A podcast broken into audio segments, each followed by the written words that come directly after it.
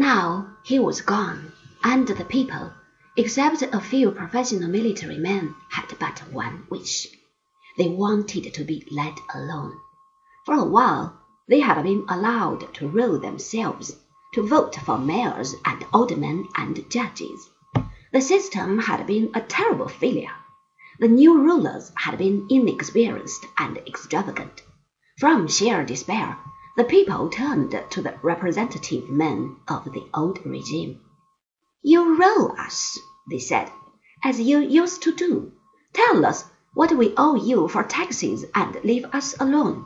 We are busy repairing the damage of the Old of Liberty. The men who state managed the famous Congress certainly did their best to satisfy this longing for rest and quiet.